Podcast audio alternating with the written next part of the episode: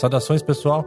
Vou trazer um assunto um pouquinho mais técnico hoje, que é a compressão de imagens. É algo que vocês lidam todo dia, a todo momento, mas às vezes não se ligaram nesses detalhes técnicos aí que são extremamente importantes. Então a gente tem duas formas de compressão de imagem, que é a compressão com perda de dados ou sem perda de dados. Ou seja, a compressão com perda de dados ela é chamada de loss e a compressão sem perda de dados é chamada de lossless. Então, dependendo aí como o seu sistema tiver em português ou inglês, você pode encontrar dessas duas formas. Eu vou deixar anotado aqui na descrição desse episódio. Então, eu vou explicar um pouco sobre esses tipos de compressão e por que utilizar, em qual momento utilizar. Bom, vou começar pela loss, com perda de dados. Então, esse tipo de compressão, ele é um método irreversível de compressão, ele realmente vai reduzir o tamanho do arquivo, esse é o objetivo. Então, o exemplo mais clássico que eu posso dar é um JPG, um JPEG, que ele é um formato de arquivo por padrão com esse método de compressão loss, ou seja, com perda de dados. Ele sofre uma compressão. Quando você trabalha com Photoshop, com Lightroom, com qualquer outro aplicativo, aí você escolhe lá o, o nível que você quer de compressão de acordo com o seu propósito. Ou seja, se você precisa de um arquivo menor possível para passar para a web, para passar por, por smartphone, esse tipo de coisa, você vai escolher uma compressão um pouco menor e tal. Você quer ainda um arquivo pequeno, mas sem perder tanta qualidade, você escolhe lá um valor um pouco maior. Assim, eu gosto de trabalhar entre 9 e 10 no Photoshop, no Light, que eu acho que é um valor muito bom, aceitável, fica um meio termo confortável. Voltando então nessa explicação, o loss ou perda de dados, a compressão com perda de dados, ela vai ser um processo irreversível e pior. Se você salvar múltiplas vezes esse arquivo, você sofre múltiplos danos no arquivo. Então, cada vez que você salva um JPEG, abre, salva, abre, salva, você está aplicando compressão sobre compressão, certo? Então, isso aí tem que tomar muito cuidado. A recomendação é só gerar o arquivo final em JPEG ou qualquer outro formato que seja loss bem no final do processo. A hora que você já vai finalizar, exportar, entregar, aí você manda. Ok? Então agora eu vou falar sobre o método, o modo de compressão lossless, ou seja, sem perda de dados. Ele funciona basicamente como se fosse um arquivo zip. Vocês sabem, né? O arquivo zip, você vai lá, compacta um, um punhado de arquivos, depois descompacta esse punhado de arquivos. E você não tem perda nenhuma nesse processo. E muitas vezes você consegue uma redução muito significativa do tamanho do arquivo, né? Isso que acontece nesse método de compressão lossless. Ele só compacta e devolve sem perda de dados. Um exemplo disso é o PNG, por isso ele é também muito usado, além da, do seu recurso de transparência né, que ele tem. E o TIFF também você pode escolher esse método de compressão, você pode escolher se ele vai ter compressão ou não. O TIFF ele aceita isso.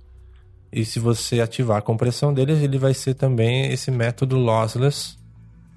Até por isso que o arquivo zip, às vezes ele tem um resultado muito bom e às vezes ele tem um resultado medíocre. Vocês já perceberam isso? Por quê? Se você zipa um arquivo que já foi comprimido, por exemplo, um JPEG, ele quase não tem tamanho, redução de tamanho, porque ele já foi comprimido, não tem mais o que fazer.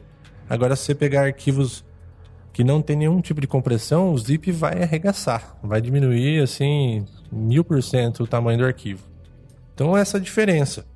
E por que, que você vai escolher um ou outro? O método lossless ele não é essa maravilha também, porque ele não vai te entregar um arquivo menor que o JPEG, que o Loss, com certeza. Então é questão de ver qual que é a sua necessidade no momento. Você quer um arquivo menor possível, mais rápido possível para disparar para o smartphone, subir para um site, esse tipo de coisa, você vai utilizar o JPEG, um formato aí, um método de compressão loss. Ou você precisa de uma qualidade boa, mas mesmo assim você não quer aquele tamanho gigantesco do arquivo sem compressão, você pode escolher formatos aí lossless, que é, por exemplo, o formato TIFF. Por isso ele é muito utilizado pelos profissionais da área aí.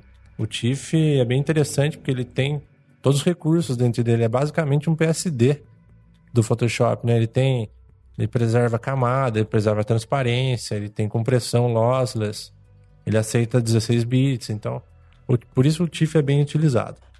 Que vai afetar isso no dia a dia de vocês? Toma cuidado com o JPEG, você sabe que ele vai é, ter compressão sempre que você salvar e vai perder dados de uma forma irreversível.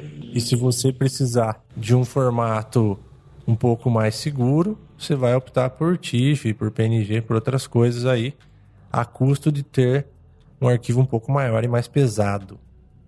Mas o detalhe é, essas coisas não estão anunciadas na hora de você escolher o formato de arquivo que você vai salvar. Não está anunciado lá. Então você tem que estudar um pouco, saber que o JPEG é de tal forma, o PNG é de tal forma, o TIFF é de outra forma, o RAW, o DNG.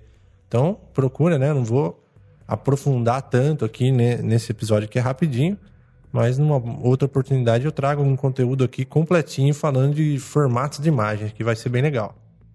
A título de curiosidade, também fui pesquisar um pouco sobre compressão de arquivos RAW direto na câmera, né? Vocês sabem que tem algumas câmeras aí tem a opção de RAW compressed ou uncompressed, né? Que seja com compressão ou sem compressão.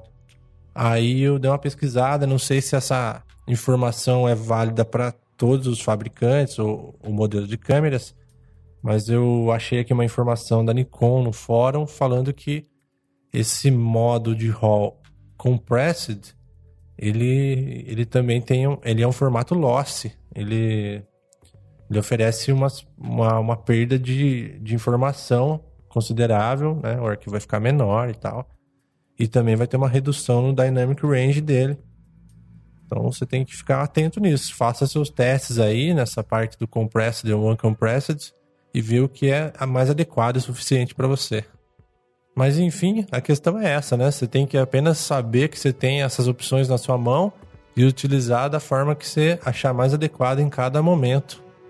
Então essa é a dica de hoje e até a próxima.